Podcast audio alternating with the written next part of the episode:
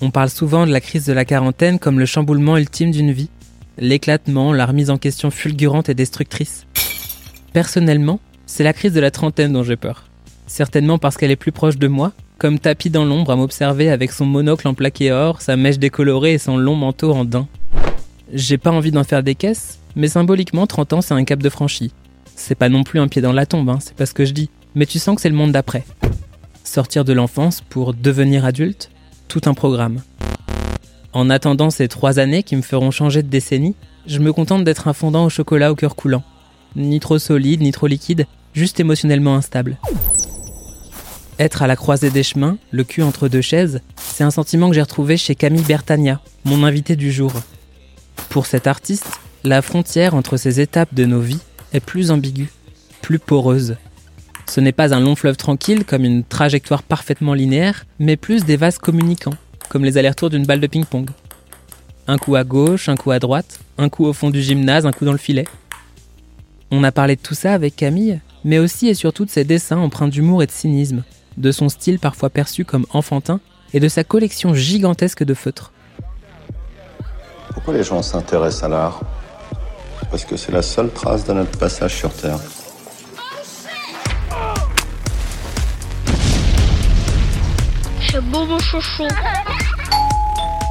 Alors pour commencer, j'aurais bien aimé savoir ce qui te plaisait dans l'acte de création. J'ai lu que pour toi, le fait de sortir toutes ces choses était un moyen assez sain de mettre à distance tes propres angoisses.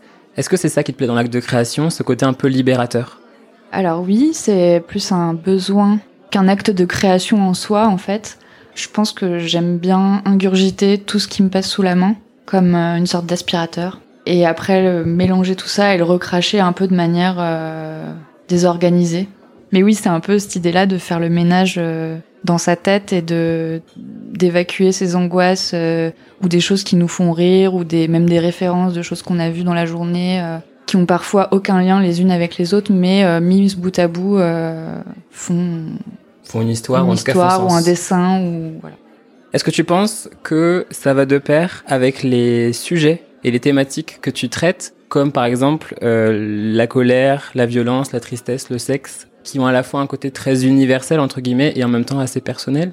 C'est des sujets qui touchent tout le monde déjà. Après, euh, moi, je sais pas comment ils sortent, mais c'est un peu une histoire, une manière de, de pas de caricaturer, mais de, de créer des scènes en fait où, euh, où toutes ces choses-là se regroupent, mais un peu d'une manière euh, joyeuse, festive et à la fois euh, assez angoissante. Et je fais côtoyer autant des enfants euh, qui se font des choses horribles euh, ou euh, qui sont en train de pleurer ou en fait tout se mélange. Il y a toutes sortes d'émotions qui se mélangent. C'est-à-dire qu'il y a ce côté humoristique avec des enfants qui font des choses et qui s'amusent et de l'autre côté des enfants qui pleurent et et peut-être des, des, personnages qui sont cachés derrière et qui menacent à tout moment en fait de, de faire basculer cette scène dans un dans un truc assez euh, assez inquiétant.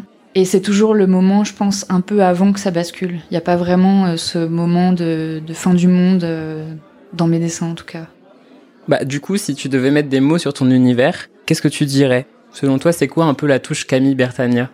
Beaucoup de couleurs qui sont assez euh, vives et beaucoup d'imperfections aussi. Parce que j'ai un dessin qui est pas parfait, enfin qui laisse sa place aux erreurs et à un style graphique assez enfantin.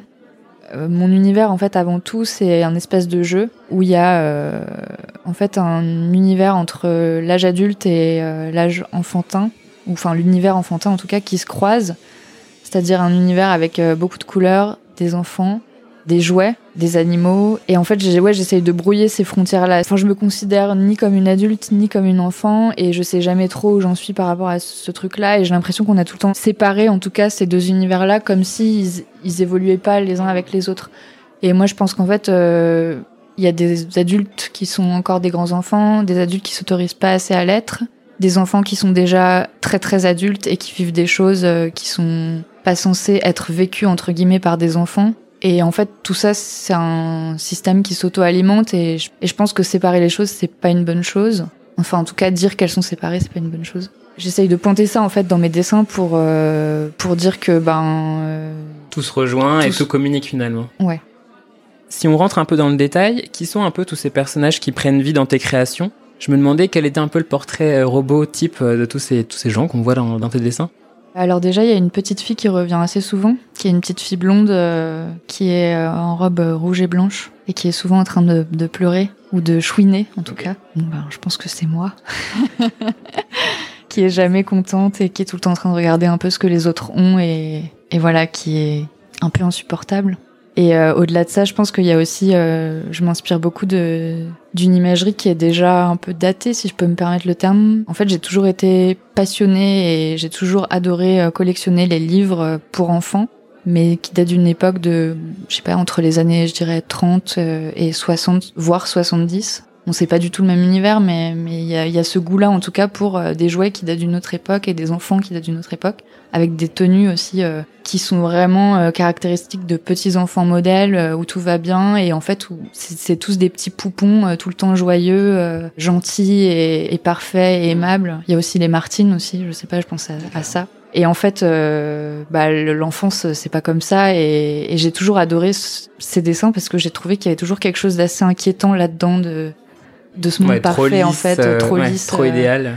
Et je m'amuse en fait beaucoup à les, bah, les faire un peu pas souffrir, mais à les, à, détourner en tout cas cette image-là qu'on pourrait avoir, euh, ouais, trop parfaite, mm. euh, un peu cliché même presque. Hein. C'est vrai que ça, ça, fait penser un peu à des pubs euh, où tout le monde est souriant, le monde va bien. Oui, la famille typique des années 50. Ce cliché-là est encore un peu dans, dans, dans, la tête des gens, je pense, bizarrement, et je, je sais pas, j'ai cette envie de, de le balancer un peu c'est pas une tenue ou, un, ou des couleurs ou, ou parce qu'un enfant est bien coiffé qui sera pas euh, sujet à, à, vivre ou à faire des choses euh, qui sont pas euh, parfaites ou sages ou, ou lisses ou, ou, gentilles. Et est-ce qu'on trouve des adultes aussi parfois? Oui, souvent dans des scènes avec des couples. Bah pareil, qui sont un peu parfaites, ça peut être inspiré par des films. Des fois, je m'inspire aussi de postures des magazines un peu érotiques où c'est un peu de mauvais goût en fait, un peu ringard un peu un truc romantique, euh, parfois euh, qui peut vite bifurquer sur un truc euh, pas porno mais mais érotique on va dire. On va rester sur l'érotisme. Et à chaque fois il y a un, y a un, quelque chose d'assez malsain de, de, qui vient en fait enlever cette apparence de cliché où tout va bien et, et en fait ça, ça, ça fait ressortir des bah, des, des choses un peu plus sombres mais comme la vie de tous les jours, en fait, c'est que. Voilà, mais c'est poussé et caricaturé, c'est-à-dire que c'est pas non plus. Euh, je pense pas que les couples se poignardent euh, souvent par amour, quoi. Mais, c'est imagé en tout cas. Du coup, on en parlait tout à l'heure, mais on retrouve pas mal d'humour et pas mal de cynisme dans ton travail. C'est un peu ta marque de fabrique. Est-ce que tu trouves que par moment, l'art se prend trop au sérieux? Oui et non. Pour moi, l'art, c'est quelque chose qui est très sérieux dans le sens où je sais pas si je suis vraiment artiste ou si je dessine parce que j'en ai besoin. Enfin, pour moi, faire ça, c'est sérieux, mais euh, après, le monde de l'art, je sais pas. En fait, heureusement qu'il y a des gens qui sont sérieux. Si on était tous des, des comiques, euh, je pense que ce serait très très vite lourd. Et je pense que aussi le fait de, de tout le temps euh, mettre à distance les choses et en faire quelque chose de rigolo, euh, il y a un peu un double penchant, c'est-à-dire que ça peut dans la vie en général, ça peut très vite euh, de, devenir euh, anxiogène aussi, euh, de pas être franc, de, de, toujours détourner les choses, de toujours passer à côté entre guillemets, de pas rentrer dans le vif du sujet. Après, pour ce qui est de l'art engagé, je pense qu'on peut très bien réussir à faire quelque chose de sérieux, enfin d'avoir en tout cas un propos qui est très sérieux, tout en touchant les gens, que ce soit de manière absurde ou par enfin de leur provoquer des émotions. C'est juste euh, ça qui m'importe. Euh, c'est-à-dire que ça peut être les faire pleurer ou les faire rire ou les mettre mal à l'aise. Tant qu'il y a une émotion, c'est que c'est plutôt réussi. Mais moi après, je sais pas si je suis là-dedans. Par contre, euh, je justement là, tu tu remets un peu en question tout ton univers dans le sens où tu dis, euh, bah, je sais pas si je suis artiste. Est-ce que tu as du mal avec cette notion-là? Est-ce que tu as du mal à te l'appliquer à toi-même? Comment est-ce que tu te définis du coup au quotidien? Tous les artistes, entre guillemets, ont du mal à se définir artiste parce que c'est un gros mot. C'est un gros mot parce que ça fait référence à des choses. Euh... On a un peu cette image de l'artiste, euh, artiste du dimanche, euh, qui a un peu raté sa vie, quoi. Et je sais pas, tout le monde a un problème à dire qu'il était artiste parce qu'il y a un côté un peu snob aussi, euh, soit artiste raté, soit un peu snob. Et moi, j'ai eu beaucoup de mal à, enfin, j'ai encore beaucoup de mal à l'affirmer. Avant, je disais que j'étais illustratrice, mais en fait, j'illustre pas trop des choses, donc, euh, donc, euh, ouais, je, je, suis dessinatrice. Après, oui, je suis artiste, je pense, mais. mais c'est pas évident. Mais c'est dur à le dire, en tout cas. Et même quand tu te présentes aux gens, même aux yeux de ta famille, par exemple, est-ce que eux déjà c'est une case qu'ils ont cochée ou est-ce que, enfin, Comment est-ce que le, le monde, entre guillemets, te perçoit? Bah, je sais pas, dans ma famille, après, je pense qu'ils sont bienveillants, même s'ils comprennent pas toujours ce que je fais et que parfois ça peut me mettre un peu mal à l'aise. Ça dépend aussi de l'humeur dans laquelle je suis. Quand on dit euh, l'artiste de la famille, euh, pour moi, c'est un peu une manière de dire euh, l'original, genre la, la, la, marginale, mais genre comme un peu une excuse, quoi. Ah oui, non, mais elle, celle-là, laissez tomber, c'est foutu, quoi. si vous la comprenez pas, Mais on prend pas trop au sérieux ce, que je, ce que je fais, ouais. Enfin, on comprend pas, en tout cas. Je pense qu'avant ça m'angoissait terriblement et j'essayais de faire mes preuves et de montrer euh, et que je m'excusais en fait toujours euh, de euh, oui j'ai réussi à faire ci j'ai fait ça non mais je vais trouver un autre travail enfin enfin je passais mon temps en fait à essayer de chercher du crédit en fait aux yeux de ma famille. Et depuis que j'ai laissé tomber ce truc là et de dire ben je suis heureuse en fait comme ça c'est ce que j'ai choisi de faire j'ai l'impression en fait du coup ça ça n'a plus lieu d'être une conversation enfin un débat en fait c'est plus un débat c'est c'est juste comme ça quoi après euh, je pense que voilà il y a toujours ce, truc un peu en société quand t'es plus du tout dans un monde artistique il y a un peu ce moment un peu angoissant où on va te dire et toi qu'est-ce que tu fais et, euh, toi tu te dis oh là là qu'est-ce que je vais dire euh, comment on va me juger comment je vais essayer de les faire adhérer à mon métier à mon projet tout à l'heure, tu disais que tu n'étais pas forcément illustratrice, que tu étais dessinatrice. Et je me demandais où est-ce que tu te places, toi, par rapport à la notion de beauté? Est-ce que pour toi, créer, c'est forcément et nécessairement donner vie à quelque chose d'esthétique? Bon, après, on peut se poser la question de savoir qu'est-ce que c'est que quelque chose d'esthétique. Hein. Mais est-ce que pour toi, le mot moche, par exemple, c'est un mot qui te fait peur? J'aime bien le mot moche. C'est pas quelque chose qui me fait peur. Le mot beau, euh, peut-être plus. Mais ce qui me fait le plus peur, c'est de faire quelque chose qui est insipide qui a pas de personnalité, ouais. Je... À la base, moi, je dessine pas bien. Et je sais pas comment j'ai réussi à trouver un équilibre dans ce truc un peu moche et mal fait et, euh, et pas bien, pas parfait, pas euh, brut, en fait. Parfois, un dessin, il peut être trop parfait et je vais peut-être essayer de le, de le refaire en, pour qu'il soit moins parfait. Donc c'est un peu tiré par les cheveux, quoi. Mais euh, par exemple, je sais pas, euh, j'ai jamais réussi à sauter le pas de dessiner sur une tablette ou sur des, des médiums euh, Digitaux Digitaux, numériques. oui, euh, numériques. Euh, pas parce que j'aime pas, parce qu'il y a plein d'illustrateurs ou d'artistes euh, que j'aime bien qui font des choses comme ça, mais moi, j'arrive pas à retrouver ce, ce trait-là euh, de cette manière-là, et, et j'ai l'impression que si je fais ça, en fait, je vais y passer encore plus de temps, et je suis assez euh, impatiente de finir un dessin et j'aime pas y passer trop de temps, sinon je me pose beaucoup trop de questions et, et c'est interminable. Et je pense que sur ces, ce genre de, de médium, euh, j'arriverai jamais à faire quelque chose de fini. Oui, parce que tu peux retravailler à l'infini. Voilà. Et, et c'est pour ça que je pense aussi qu'il y a des, il y a des, des traits qui sont un peu euh, genre oh bon bah j'ai raté, c'est pas grave, euh, tant pis, ça fait partie du truc quoi. Et puis moi aussi parce que c'est ce qui me touche aussi. Je parlais des, de, de, de, tous ces illustrateurs qui marchent bien aussi en ce moment parce qu'ils font des choses assez graphique, propre, géométrique. Euh, et en fait, moi, je sais que personnellement, ça me touche beaucoup moins, même si j'adore ce qu'ils font, parce que parfois, il peut y avoir aussi un propos derrière ou une narration que j'adore et un dessin que j'aime quand même, mais, mais en tout cas un dessin euh, mal dessiné sur un vieux post-it ou, euh, ou euh, par quelqu'un qui sait pas dessiner, ça ça va me provoquer une émotion que je peux pas expliquer, qui est beaucoup plus forte et euh, qui va me faire rire aussi. Genre oh là là, il a vraiment mal dessiné, c'est super. Euh. Mais un peu ce côté, euh, genre, euh, j'y vais, je sais pas ce que je fais, mais j'y vais, quoi.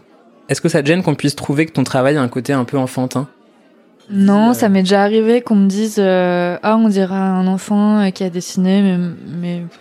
Et en fait, non, ça m'amuse, ça me fait plaisir, euh, plus qu'autre chose. D'ailleurs, euh, je repensais bah, comme ce que je pouvais dessiner en fait quand j'étais plus jeune ou plus petite. J'ai l'impression que mon style a pas vraiment beaucoup évolué, quoi.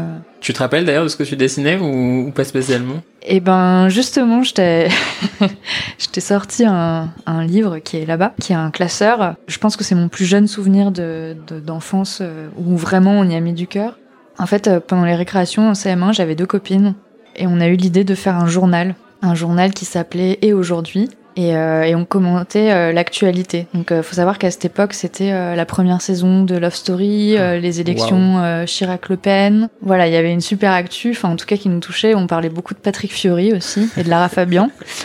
Et en fait, je sais pas, je pense que nous trois, on regardait beaucoup avec nos parents les Guignols de l'info et on recrachait un peu des espèces de sketchs qu'on avait vus comme ça et Et je suis retombée dessus. En fait, je cachais ce classeur parce qu'on dessinait quand même, on travaillait chez nous, on, y mettait du cœur, puis après on le rangeait dans ce classeur que moi je cachais sous mon lit pour pas que ma mère le, le voie parce qu'il y avait quand même des, des, scènes de nudité aussi avec Loana par exemple. Honnêtement, je me souviens.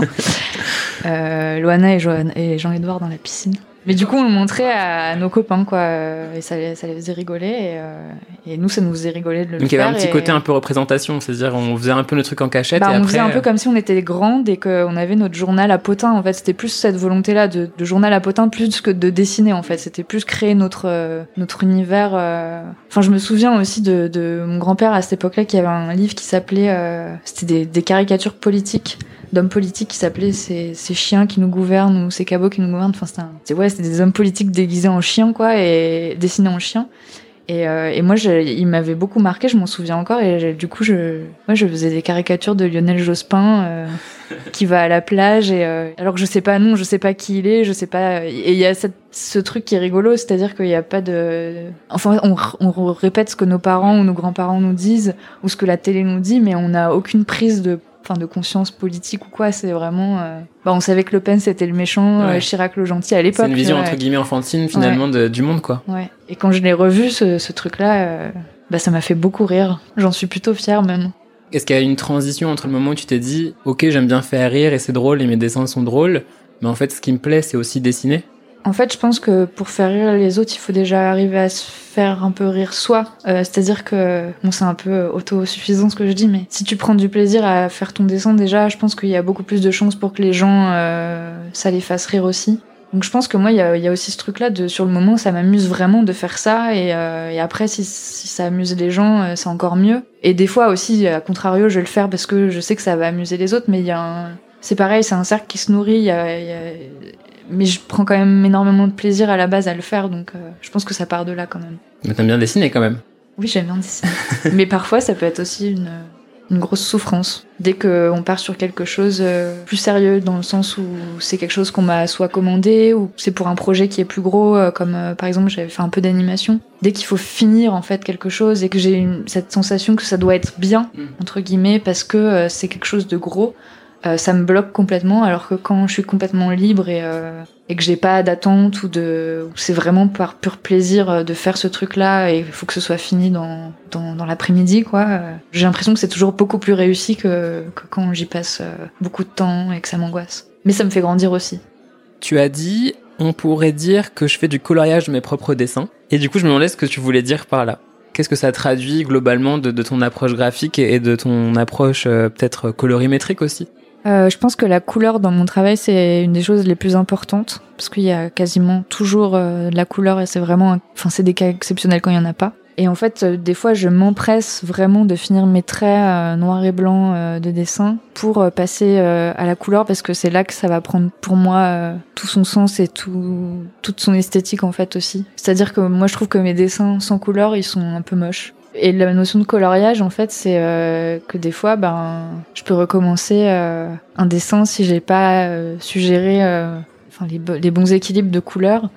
Et il y a aussi, euh, par rapport au, au support que j'utilise, enfin, par rapport à la matière en elle-même, euh, la couleur, pour moi, c'est magique, quoi. Ça a toujours été, euh, enfin, voir l'encre qui s'imbibe dans une feuille, euh, de se dire, voilà, si je vais euh, aller mettre l'encre un peu là, ça va dépasser de ce côté-là et ça va se mélanger avec tel autre. Bon, ça se passe pas tout le temps, enfin, de manière assez minime vu que j'utilise des feutres, mais en peinture, ça peut se passer aussi. Et je sais pas, il y a, y a ce, ce...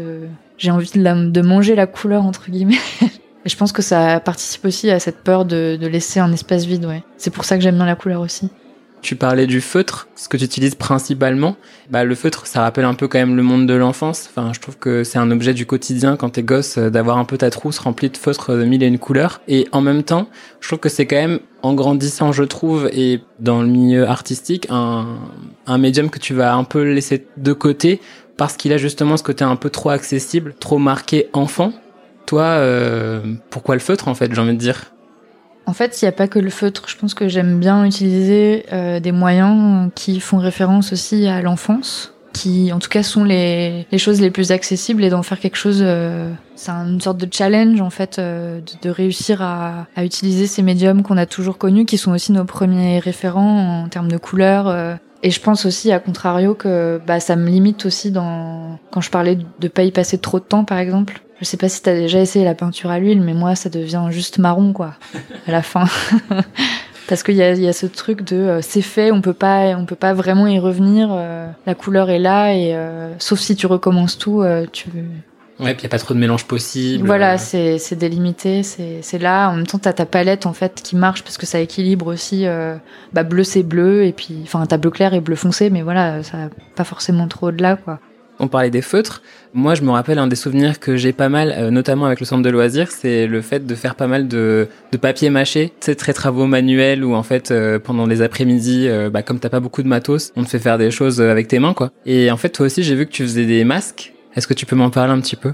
Je pense qu'aussi il y avait cette volonté d'incarner aussi ces personnages, toujours dans le rapport aux jouets, le fait de jouer, de s'amuser, de pouvoir les enfiler et d'être complètement je sais pas, peut-être même par rapport à une timidité, euh, de, de se dire, euh, voilà, je, je, ne suis plus moi, euh, j'incarne en fait les personnages que je dessine et, et, et d'autres personnes pourront les incarner aussi. Et, enfin, c'est comme pour les carnavals en fait. Pourquoi tout le monde adore se déguiser En fait, les carnavals à la base c'est fait pour bah, pour expier un peu les, les angoisses euh, que la, la, ville ou enfin quand c'est à l'échelle de ville ou de village euh, que les personnes ont vécu. Quand ils se déguisent aussi c'est pour euh, mettre à distance certaines peurs comme Halloween où on se déguise en fait parce que la mort ça, ça nous fait peur et c'est un peu pour la mettre à distance en rire et, et je pense qu'en fait c'est assez sérieux comme comme processus et comme tradition. Et je pense que c'est un peu la même chose que pour dessiner sauf que le fait de dessiner c'est un peu solitaire et, et dans ce coin et, et le fait de porter des masques et de se déguiser c'est en communauté avec des gens et il y a un peu ce truc de défi de je veux que le mien soit mieux que les autres. Euh. Puis un côté un peu théâtral aussi. Oui, euh. théâtral aussi, oui.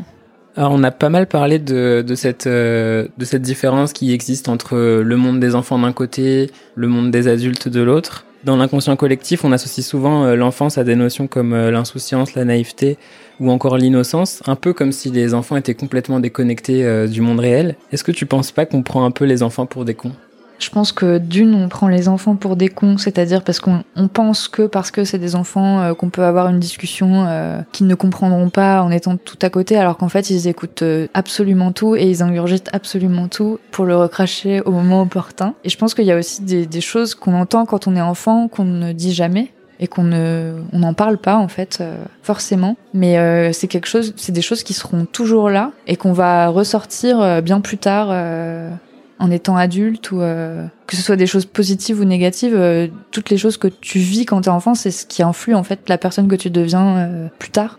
Et je pense qu'en fait, il y a beaucoup de choses qui se construisent en fait justement dès l'enfance, plus que des choses qu'on acquiert au fil du temps en étant adulte, qui, qui définissent qui on est en fait. Après, je pense qu'il y, a des, y a des choses que moi j'ai vécues enfant, qui sont devenues des histoires que je me suis racontées en devenant adulte et j'avais pas toutes les infos à ce moment-là quand j'étais enfant. Donc en fait, je me suis construit toute une histoire euh, qui est complètement fausse en fait, parce que c'est à partir de, de souvenirs euh, très forts et marquants euh, enfant où je me suis construit des histoires qui m'étaient arrivées ou, ou que j'avais toujours cru que ça s'était passé d'une telle manière. Et qu'en fait, en grandissant et en posant, je sais pas, la question à mon entourage ou à ma famille, je me suis aperçue qu'en fait, j'avais une, un aperçu euh, parfois qui était complètement éloigné de la réalité et que je m'étais complètement inventé euh, un monde et d'autres fois où c'était vraiment réel euh, enfin des choses que j'avais déjà compris sans, sans qu'on m'en parle aussi. Ça m'amène à la deuxième partie de cette question qui est à l'inverse dans l'autre sens. Est-ce que tu penses qu'il faudrait pas que les adultes soient un peu plus comme les enfants parfois? Oui, en fait, je pense que quand même euh, les adultes ont gardé des activités qui restent en fait sur une notion de jeu, c'est-à-dire le fait de bah, jouer aux jeux vidéo, euh, même le fait de, de, de sortir en fait, d'aller euh, d'aller faire la fête. Ou pour moi, ça reste un peu une notion, c'est plus de l'ordre de l'amusement, mais plus par rapport à la création. Oui, je pense que les adultes ils s'autorisent plus trop à à créer des mondes, à à jouer. Pourquoi en fait quand on est bon ça va ça peut-être euh, faire un peu euh, creepy ce que je veux dire mais pourquoi les enfants par exemple ils peuvent jouer à, la poupée ou avec des, jouets et pourquoi les adultes euh, ne sont censés plus le faire en fait finalement? En fait c'est mal vu ça veut dire que c'est quelqu'un qui a un problème psychologique quelqu'un qui continue à jouer comme un enfant et en même temps j'ai l'impression que si les adultes s'autorisaient plus à faire ça peut-être qu'ils laisseraient pas tomber forcément leur, euh, leur, leur, leur rêve. Ils trouveraient de nouvelles manières de, de se rénover, de se réinventer et de, de garder en fait une notion de, de plaisir dans ce qu'ils ont envie de devenir, dans ce qu'ils ont envie de, de faire, d'accomplir, de, réaliser, et de pas se cantonner à, à quelque chose qui est déjà défini d'avance parce qu'il faut bien gagner sa vie, parce qu'il faut avoir une maison, parce qu'il faut faire ci et ça. Et du coup, il y a un peu ce côté de quand on devient adulte, bon bah on laisse tout ça tomber et puis euh, ça, on a raté le coche un peu, c'est foutu quoi c'est fini, c'est trop tard. Euh, maintenant, il faut assumer. Et, euh, on peut pas faire machine arrière, quoi. Un peu, j'ai un peu cette impression-là de qu'on laisse tomber quelque chose quand euh, quand on devient adulte. Donc oui, on est obligé parce qu'il faut assumer aussi euh, toute une partie financière et matérielle et voilà. Mais